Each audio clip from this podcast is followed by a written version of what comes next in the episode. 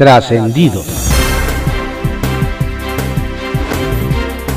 Continuamos con la audiosíntesis informativa de Adrián Ojeda Román, correspondiente a hoy, lunes 9 de agosto de 2021.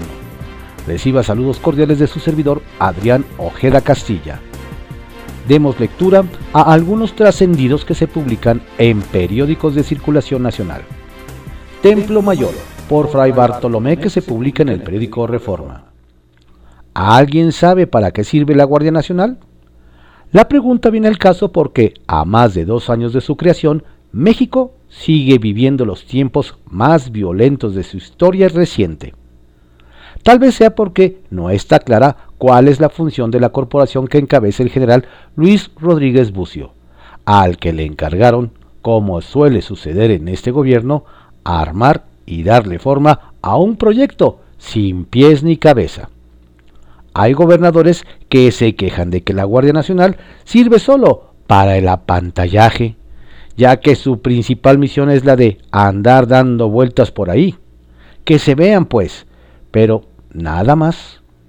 No está claro, por ejemplo, cuáles son los resultados en decomisos o detenciones, luego de que solo este año al gobierno federal le asignó 35 mil millones de pesos de presupuesto y ya cuenta con casi 100 mil efectivos.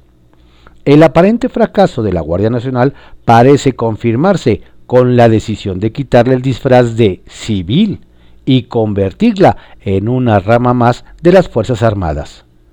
A eso se suma la desesperación del presidente por la falta de resultados en seguridad y el hecho de que su gobierno es igual de sangriento que los anteriores.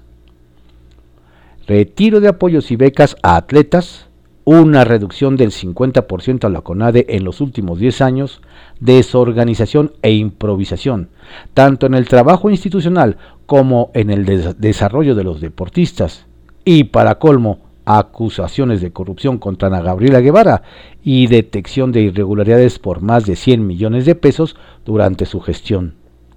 ¿Quién sabe por qué México obtuvo solo cuatro medallas de bronce? Su peor resultado en Juegos Olímpicos en lo que va del siglo. Tanto el gobernador Miguel Barbosa como el titular de la Conagua, Germán Martínez Santoyo, tendrán que hacer el nuevo reto Bonafón. O la beben o la derraman en el conflicto que dejaron crecer en el municipio Juan Cebonilla y que ayer escaló de fea manera. Todo empezó con el famoso socavón de Puebla, cuyo origen fue atribuido por grupos locales a la operación de la planta de Bonafont en la zona. De ahí empezaron protestas, movilizaciones y el bloqueo de la empresa. Y nadie hizo nada. Este domingo, los integrantes de los Pueblos Unidos citaron tanto a representantes del gobierno federal, del estatal y de la Conagua, pero ninguno se presentó. El resultado fue que los pobladores tomaron por la fuerza la planta industrial. Dicen que no la van a devolver y que la van a convertir en un centro cultural. Así que en este momento está en vilo una inversión millonaria que tiene más de 20 años de operar, así como los cientos de empleos directos que genera la empresa en el lugar. Y todo porque las autoridades dejaron que se formara una tormenta en una botella de agua bajo reserva, que se publica en el periódico El Universal. La Procuraduría de la Ciudad de México busca censurar redes de periodistas. Muy pocas preocupaciones sobre la justicia en la capital ha de tener la Fiscalía General de Justicia de la Ciudad de México, que ocupa su tiempo en buscar censurar a periodistas. Hace unos días, el equipo de la red social Twitter contactó a uno de los columnistas de esta casa editorial para informarle que en atención a sus prácticas de transparencia, le comunicaban que habían recibido una solicitud de la Fiscalía General de Justicia de la Ciudad de México para que fuera eliminado un contenido que publicó el periodista en su red y que a decir de las autoridades viola las leyes del país. La petición no fue concedida por Twitter. No hemos tomado ninguna medida sobre el contenido informado en este momento como resultado de esta solicitud. Como Twitter cree firmemente en la defensa y el respeto de la voz de nuestros usuarios, nuestra política es notificar a nuestros usuarios si recibimos una solicitud legal de una entidad autorizada como las fuerzas del orden o una agencia gubernamental para eliminar contenido de su cuenta. Le informo, le informó el equipo de la red social al columnista. La instrucción de pedir la eliminación del contenido habrá venido de la procuradora Ernestina Godoy ¿O será que alguien en su oficina está buscando hacer méritos tratando de censurar voces críticas? AMLO Corral en luna de miel. El presidente Andrés Manuel López Obrador y el gobernador de Chihuahua, Javier Corral, hicieron las paces luego de que hace unos meses se dieron hasta con la cubeta por el tema del agua que México tiene que entregar cada año a Estados Unidos.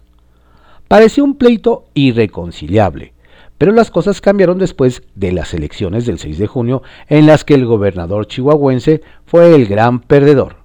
Al ganar la gubernatura, la panista Maro Campos, a la que trató de ponerle toda clase de obstáculos. Apenas la semana antepasada hubo un acercamiento entre el gobernador y el presidente. Corral fue recibido en Palacio Nacional y tras una reunión a puerta cerrada con AMLO, salió muy sonriente. Ayer se volvieron a encontrar en Chihuahua, durante la gira del presidente quien tuvo palabras muy elogiosas sobre el gobernador. ¿Será que pronto veremos a Corral dejar al PAN, donde parece que ya no lo quieren, y ponerse la playera de otro partido político más joven y más cercano a la autollamada Cuarta Transformación? El fin de la ley Saldívar. El ministro José Fernando Franco González ya repartió entre los integrantes del Pleno de la Suprema Corte de Justicia de la Nación su proyecto de resolución de la consulta a trámite planteada por el ministro presidente Arturo Saldívar sobre la ampliación de su mandato. El caso será discutido en sesión privada y se comenta que el proyecto de Franco viene por declarar inconstitucional el decimotercero transitorio de la Ley Orgánica del Poder Judicial Federal. De ser así, y si el proyecto es avalado por el Pleno, esta resolución impactará en las dos acciones de inconstitucionalidad y los dos amparos tramitados contra la ampliación del mandato de Saldívar y del cargo de los actuales consejeros de la Judicatura Federal y la turbulencia que la llamada Ley Saldívar generó quedará para la historia. Pueblos indígenas, ¿algo que celebrar hoy? Este lunes se conmemora el Día Internacional de los Pueblos Indígenas. Y hay quienes se preguntan si hay mucho, poco o nada que celebrar. En esta legislatura, la Cámara de Diputados aprobó siete iniciativas que conforman la Ley General de Consulta de los Pueblos y Comunidades Indígenas y Afromexicanas, la cual obliga al gobierno a tener el consentimiento o no de las comunidades para intervenir en sus territorios. Nos hacen ver que, aunque ya está en el papel, en los hechos hay quienes se siguen sintiendo ignorados. Tal es el caso de un centenar de indígenas habitantes de la península de Yucatán, quienes sostienen que nunca fueron consultados para la construcción del tren Maya, motivo por el cual mantienen una denuncia en contra de la mega obra. Kiosco, que se publica en el periódico El Universal. Problemas y problemas. El reto de Samuel tras las denuncias. Si el gobernador electo de Nuevo León, Samuel García Sepúlveda, de MC, sale avante de los litigios que deberá resolver en unos días el Tribunal Electoral del Poder Judicial de la Federación y librar las investigaciones que procesó la Unidad de Inteligencia Financiera por manejo de recursos de procedencia ilícita, nos dicen que al sentarse en la silla de Palacio de Gobierno el próximo 4 de octubre, se habrá ganado el tigre de la rifa.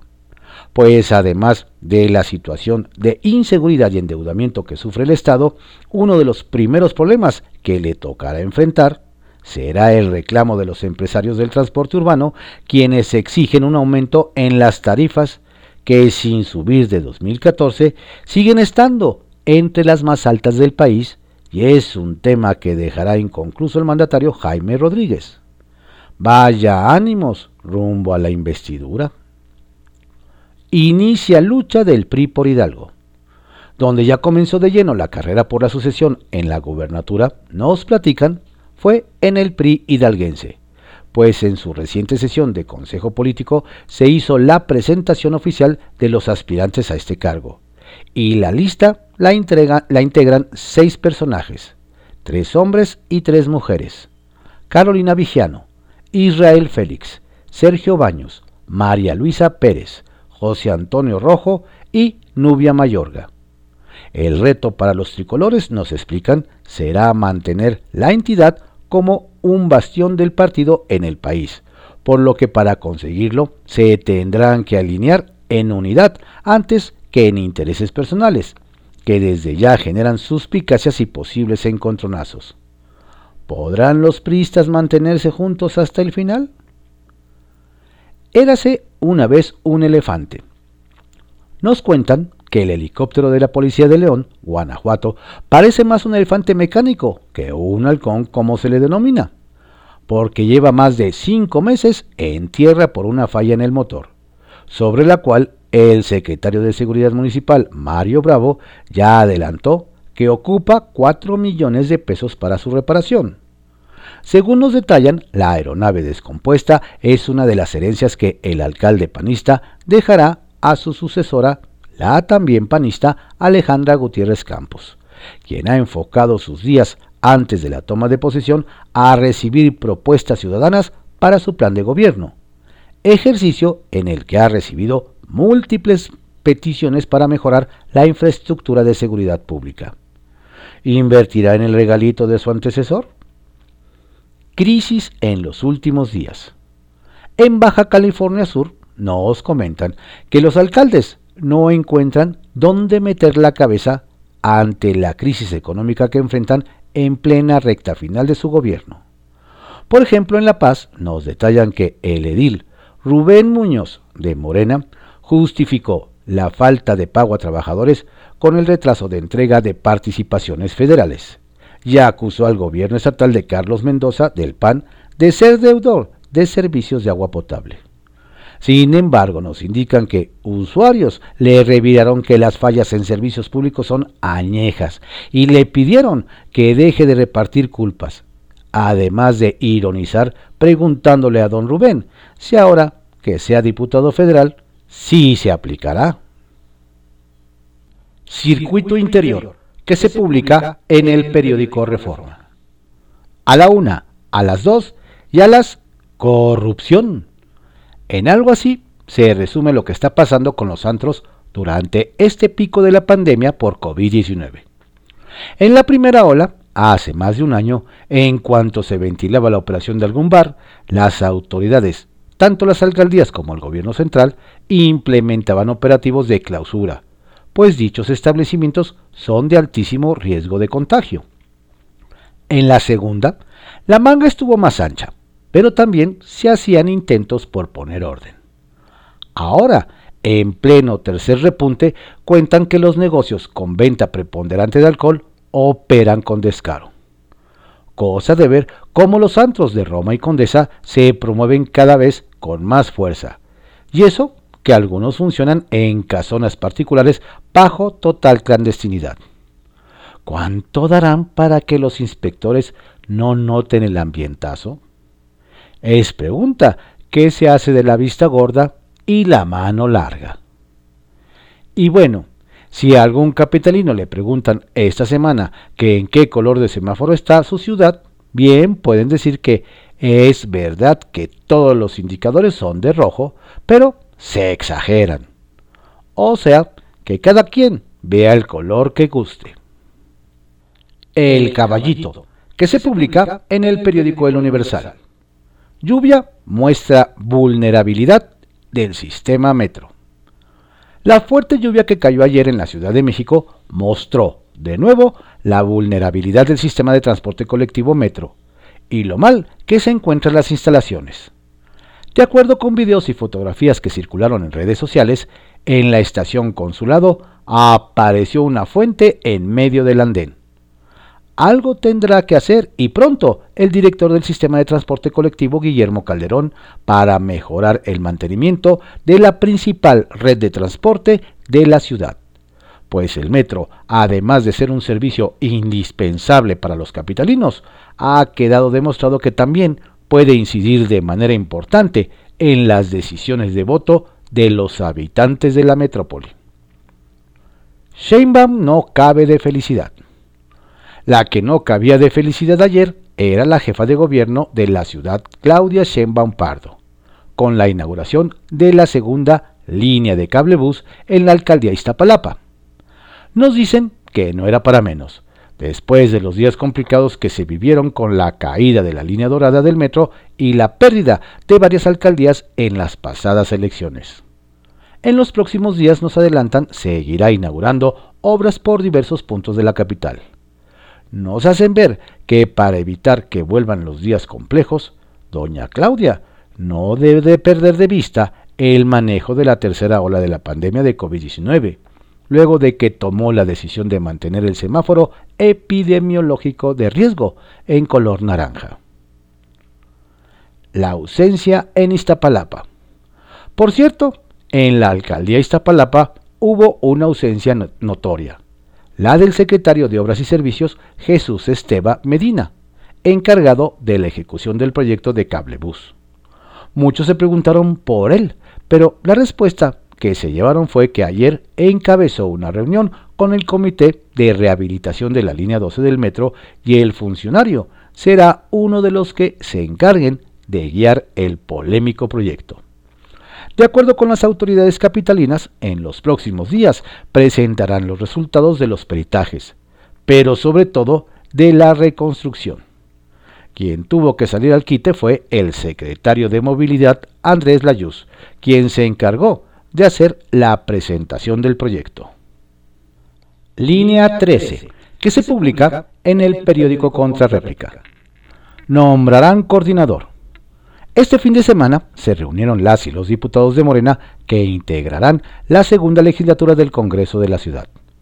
Al encuentro acudieron 26 de los 32 convocados y acordaron realizar su plenaria durante esta segunda semana de agosto, fecha en la que se prevé nombren a quien será su nuevo coordinador o coordinadora se dice que ya se ha avanzado en las discusiones y que probablemente será el diputado José Luis Rodríguez quien encabece a ese grupo parlamentario.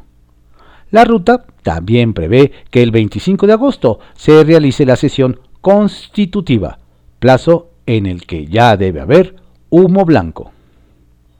Se oponen a amnistía. En, una clara oposición al plan de amnistía el PAN en la Ciudad de México solicitó al gobierno de la ciudad reflexionar sobre la liberación de reos.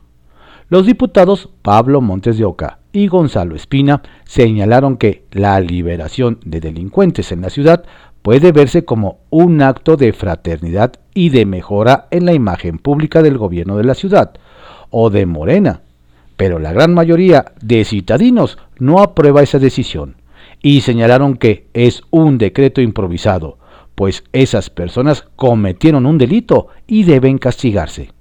Además acusaron que en Álvaro Obregón y Gustavo Amadero y Tláhuac los delitos son un referente diario. Continuidad hasta diciembre.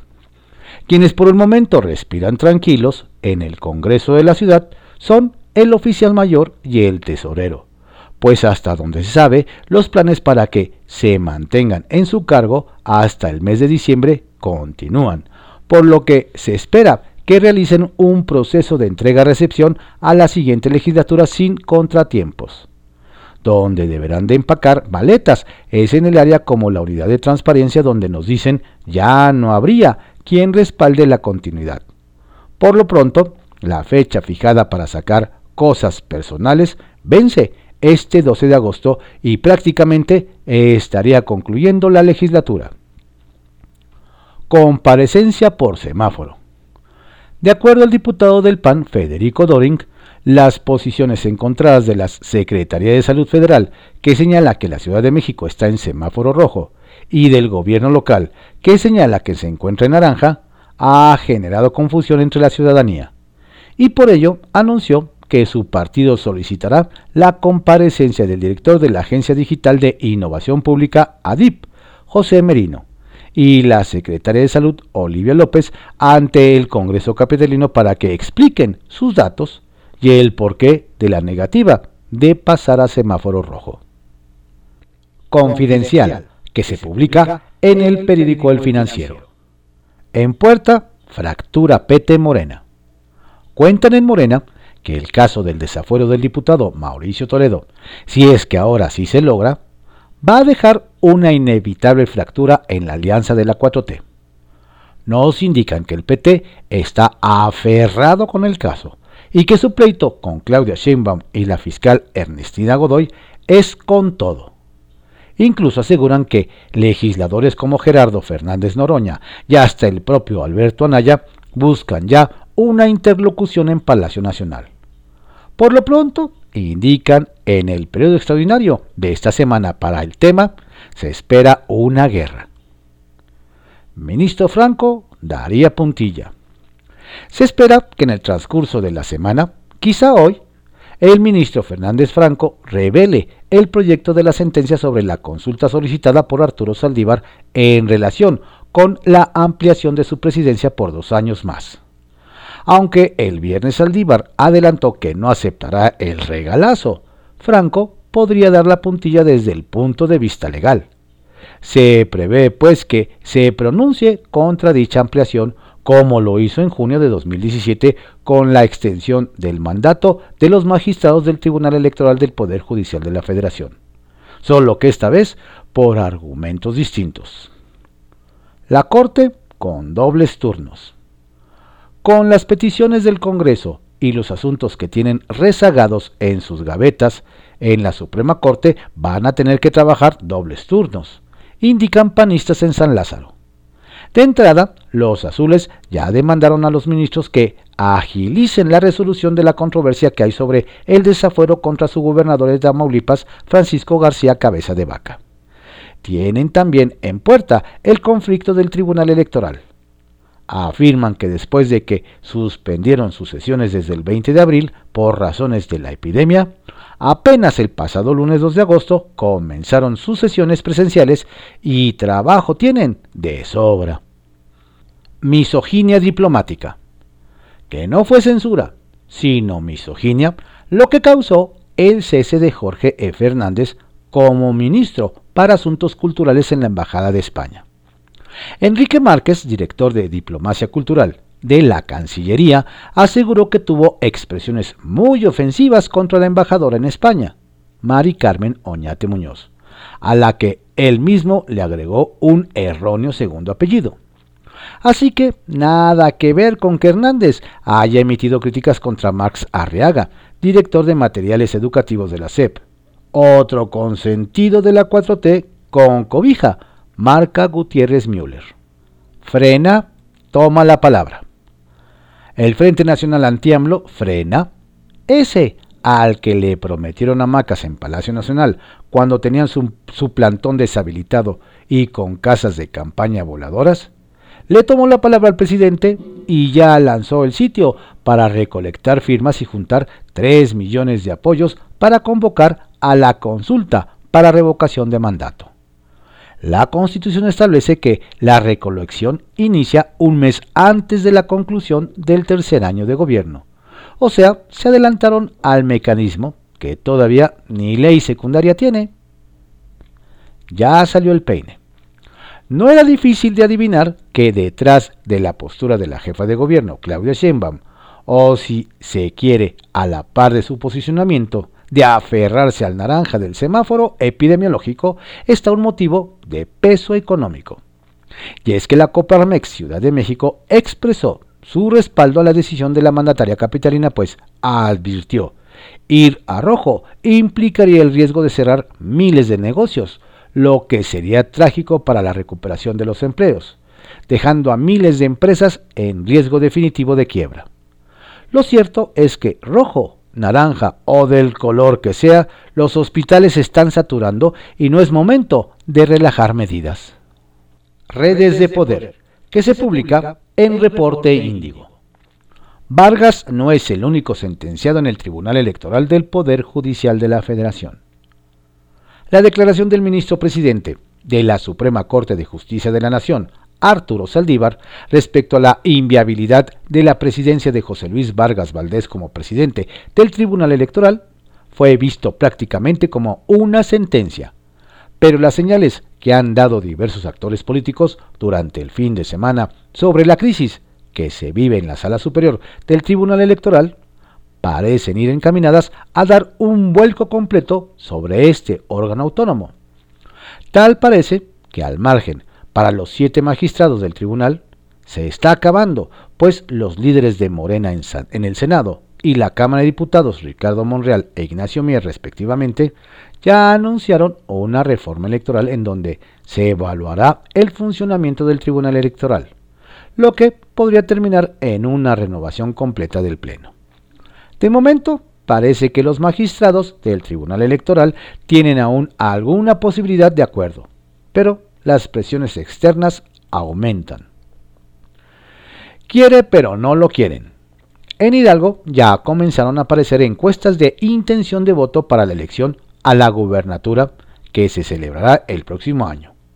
Y aunque estos sondeos ponen a Morena por encima del PRI en porcentaje, lo extraño es que en algunas aparece el ya dos veces candidato a la gobernatura, Francisco Javier Berganza, como el mejor posicionado del partido Guinda para quedarse con la candidatura. Lo que no resulta muy creíble, sobre todo entre la militancia. Hay que recordar que Berganza, quien ya militó prácticamente en todos los partidos, ya quiso ser candidato a la alcaldía de Pachuca Capital hidalguense en 2020, pero la militancia simplemente lo rechazó. Y para este año intentó registrarse como persona con discapacidad para poder entrar en la lista de diputaciones locales plurinominales de Morena y cumplir la acción afirmativa, lo que fue exhibido por la autoridad electoral estatal. Lo que se comenta es que es el propio Berganza quien está invirtiendo en estas encuestas a modo. Al ver sus antecedentes, no sería de extrañar. La Gran Carpa, que se publica en el periódico El Economista. Presentador. Más de 360.000 estudiantes de la UNAM iniciaron clases a distancia ya que las condiciones sanitarias limitan el regreso a las aulas. Alberto Ken Oyama Nakagawa, secretario de Desarrollo Institucional, explicó que la máxima casa de estudios está mejor preparada y lista para que las clases fluyan adecuadamente. El rector está consciente de que tenemos que hacer la transformación digital de la educación en nuestro país y sin lugar a duda, este modelo es muy importante, subrayó. Sancos. El gobernador de Chihuahua, Javier Corral, recibió la promesa del presidente que apoyará con recursos a la entidad para el cierre de la administración. Llevamos una buena relación, a veces con discrepancias, con diferencias, pero en lo fundamental nos entendimos, sostuvo AMLO. Además, el panista recibió elogios del tabasqueño. Consideró que Javier hizo un buen gobierno en Chihuahua, sobre todo un gobierno honesto, señaló. Escapista. La senadora Kenia López Rabadán se une a la lista de políticos hackeados en, en el último año mediante Twitter dio a conocer que fue víctima de cibercriminales que obtuvieron su cuenta de WhatsApp y enviaron mensajes solicitando dinero, así lo informó el grupo parlamentario del PAN. Hace una semana la secretaria de Gobernación Olga Sánchez Cordero y Margarita Zavala, diputada electa, denunciaron que sus cuentas también fueron robadas con el mismo propósito. Desde las cloacas, por El Duende que se publica en La Razón. Un verdadero culebrón un verdadero culebrón, expresó el habitante de Palacio Nacional cuando se enteró de la sesión en la que los magistrados del Tribunal Electoral del Poder Judicial de la Federación, Felipe de la Mata, Yanín Otalora, Reyes Rodríguez, Indalfer Infante y Felipe Fuentes buscaron la destitución del tristemente célebre magistrado Billetes José Luis Vargas como presidente del organismo. Al tabasqueño le encanta la frase la dice sonriendo. La repite cuando lee, ve o se entera de algún entramado político. Y la pronuncia con un tono de burla, sobre todo si la cuestión lo atañe. En este caso, es curiosa la expresión de quien es, me cuentan buenas fuentes, responsable indirecto de la crisis que vive el tribunal. Y es que en los pasillos del poder se escucha que Palacio Nacional no está ajeno de la actual situación del Tribunal Electoral, pues se dejó crecer el engendro de la presidencia de Vargas, un presidente de abusos, autoritaria y discrecional. Luego, no se vio que los demás integrantes del tribunal se reagruparon y se rebelaron. Se pensó que se iban a dejar. Esa configuración del tribunal tampoco fue mal vista en un inicio por el presidente de la Suprema Corte de Justicia de la Nación, Arturo Saldívar, quien incluso en su momento avaló la salida de Yanino Talora de la titularidad. Pero luego el ministro decidió desmarcarse. Tan lo decidió que ya ni el teléfono le respondió a José Luis Vargas, quien a su vez, en una jugada lamentable, decidió hacer público que la cabeza del Poder Judicial de la Federación lo evadía. ¿A quién se le ocurre decir que Saldívar no le responde las llamadas?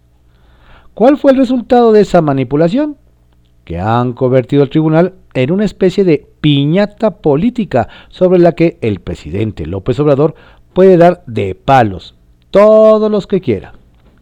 Hoy esta institución está convertida en un lienzo sobre el que el tabasqueño puede grafitear frases como el poder judicial está podrido o todos por dignidad, por respeto a los ciudadanos, no pueden mantener esa conducta. ¿No? Completamente inmoral. Una autoridad electoral así. Imagínense. López Obrador tiene postrado ante sí una situación que es parte central de uno de los tres poderes de la Unión. En el baúl quien ya busca capitalizar esta crisis es Ricardo Monreal Ávila. El Zacatecano anda más que ávido de reflectores en su carrera al 2024. En caso de que todos los magistrados se bajen como lo propuso en su berrinche versallesco José Luis Vargas, al Zacatecano le tocaría llevar el proceso para designar a los nuevos integrantes del tribunal. Como anillo al dedo, diría el clásico. Por eso, ya se autonombró interlocutor de buena